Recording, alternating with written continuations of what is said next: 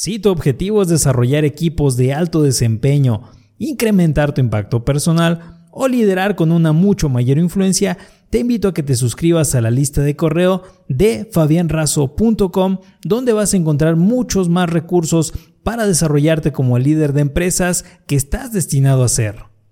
Hola, ¿cómo estás líder? Bienvenido seas nuevamente a este canal. ¿Te gustaría aprender a tomar decisiones de forma rápida y efectiva? Vamos a ver las 7 claves para mejorar la toma de decisiones. Mi nombre es Fabián Razo y estás en tu canal de liderazgo.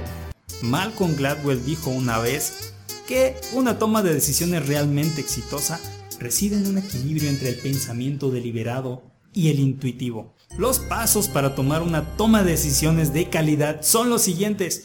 1. Definir el problema o situación. Este es el primer paso. Dos formas de definirlo son por medio de preguntas abiertas. ¿Qué pasa realmente aquí? ¿Cómo está ocurriendo? ¿Cuándo? ¿Dónde ocurre? ¿Quién interviene? También podemos hacer uso de la técnica llamada 5 porqués. Es muy fácil. Vamos a ver un ejemplo. Tenemos el problema de que no arranque el automóvil. Primer por qué, no trae gasolina. Segundo por qué, no sabía que ya casi no traía gasolina. Tercer por qué, el medidor de gasolina ya no sirve. Al avanzar en los por qué estamos obteniendo la causa raíz del problema. Esto nos sirve para poder resolverlo. 2. Buscar información. El 80% de los problemas pueden resolverse con el 20% de la información y solamente para el 20% de los problemas restantes necesitaremos tener el 80% de la información disponible para poder decidir adecuadamente. Paso número 3. Identificar las alternativas o soluciones. Dependiendo del tipo de problema, situación u oportunidad, tendremos dos o más posibles soluciones. Debemos ser creativos para poder visualizarlas. Si la situación lo amerita, podríamos solicitar ayuda de algún especialista para obtener otros puntos de vista. Paso 4. Considerar las consecuencias de las alternativas. Ya tenemos la información confiable de nuestro problema y de las posibles soluciones a él. Ahora, deberemos analizar las ventajas y desventajas de cada alternativa. ¿Cómo nos afectará cada una de estas soluciones en forma positiva? ¿Qué costo tendrá el no tomar una decisión en particular? 5. Tomar la decisión. Debemos decidir qué hacer en este paso. Si llevamos a cabo correctamente los anteriores pasos, este va a ser sumamente fácil.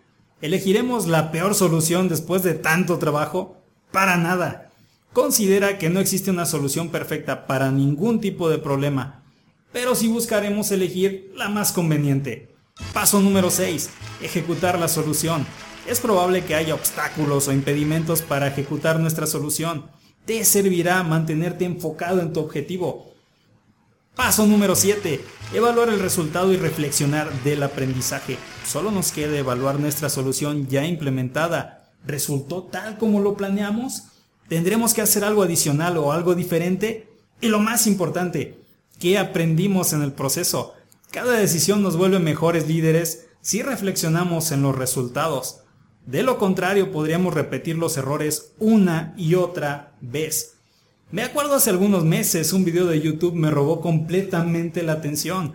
Era acerca de los comentarios muy intensos de un analista deportivo. Debatía muy molesto con otro comentarista acerca de si Marcelo Bielsa había tomado la decisión correcta en el campo de fútbol, pues su equipo había quedado completamente fuera de la competencia. Marcelo Bielsa es un argentino exjugador y actualmente entrenador de fútbol de muy alto nivel. En una ocasión sorprendió a todos en el estadio cuando le dijo a su equipo que se dejaran anotar un gol. Después de que su equipo, el Aston Villa en la Liga Premier, le anotó un gol al equipo contrario. Pues Bielsa se percató que cuando anotaron el gol, uno de los rivales estuvo todo el tiempo tirado en el campo, seguramente por algún golpe recibido.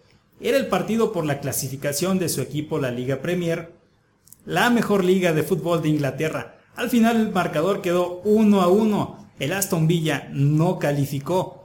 Al no haber ganado el partido, Marcelo Bielsa, a pesar de que necesitaba ese gol y esa victoria, consideró que el fin no justifica los medios. Así, toma las decisiones un verdadero líder deportivo.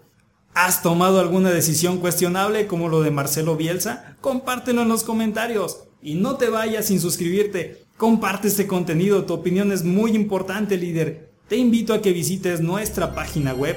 Soy Fabián Razo y estás en tu canal de liderazgo. Hasta la próxima.